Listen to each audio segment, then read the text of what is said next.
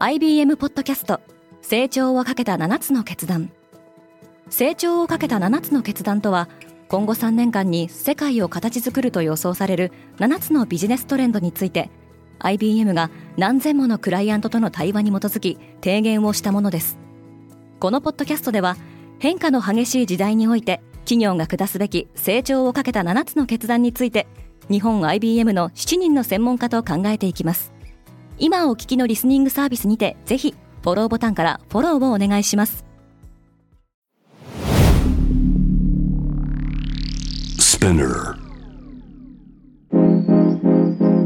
Good morning, ケリーアンです。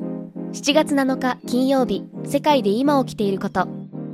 メタがサービスを開始したツイッター対抗アプリのスレッズが一気に登録者数を拡大。注目を集めていますこのポッドキャスト「デイリー・ブリーフ」では世界で今まさに報じられた最新のニュースをいち早く声でお届けします。世界はスレッズに夢中になっている。アメリカのテック大手メタがツイッターに対抗して発表した新たな SNS スレッズの登録者数が提供開始から1日で3000万人を突破しました。メタのマーク・ザッカーバーグ CEO がスレッズへの投稿で明らかにしました。スレッズはインスタグラムのアカウントを使ってログインでき最大500文字まで投稿が可能です。ライバルのツイッターをめぐっては1日に閲覧できる投稿数に制限を設けたことで混乱が広がっており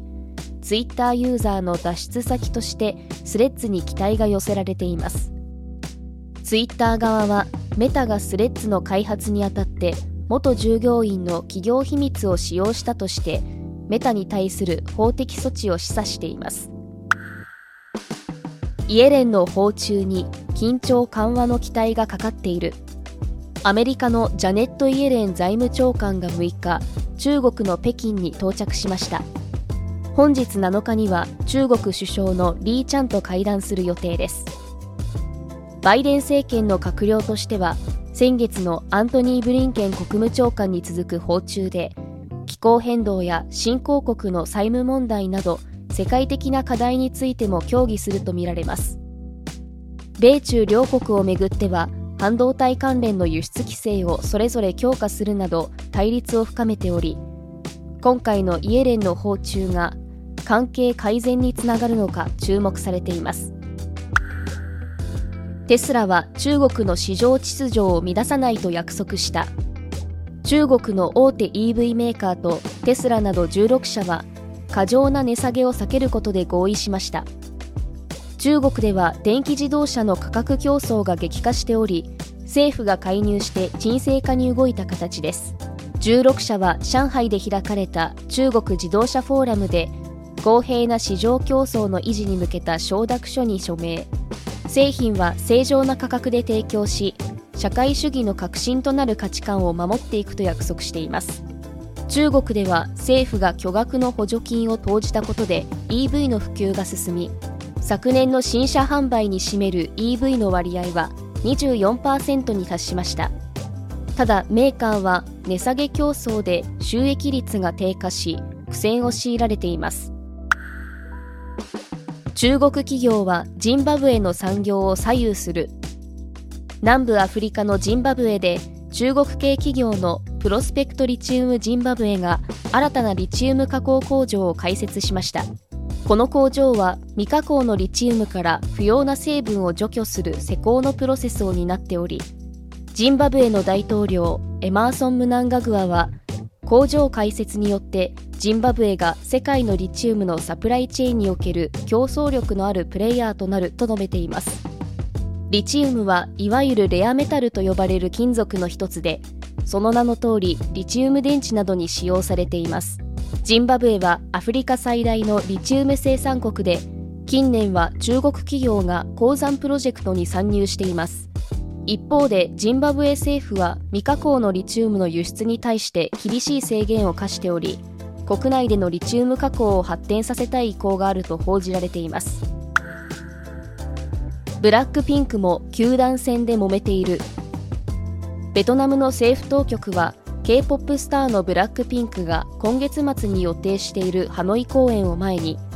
コンサート主催者であるイベント会社 IME に対する調査を開始しました。IME によるウェブサイト上で使用されている地図に南シナ海において中国が主張する国境線ナインダッシュライン通称九段線が記されているとしてベトナムのブラックピンクファンの間で議論が過熱。ソーシャルメディアであるファンはブラックピンクは好きだが私たちはベトナムのために声を上げるべきだと綴っています。IME の CEO はこの事態を受けて声明を発表しこれは不幸な誤解によるもので該当する画像を差し替えて対応するとしています。球団戦をめぐっては先日も公開直前の映画「バービー」の劇中で球団戦が描かれているとして同作品はベトナムで公開ができなくなっています。今世界で起きているニュースをいち早く受け取りたい方は Daily Brief をぜひ Spotify、Apple Podcast、Amazon Music などでフォローしてくださいね。そして皆様の応援のおかげで有料版となる Daily Brief プラスを Apple Podcast と Note でスタートいたします。各週土曜日に一つのトピックを深掘りしたコンテンツ。毎週日曜日にその週に起きたことをまとめるダイジェスト版を配信いたします。日本語でいち早く手軽に隙間時間を使って世界の今を知りたいリスナーの皆様でさらにパワーアップしたデイリーブリーフをお楽しみください。ケリーアンでした。Have a nice weekend!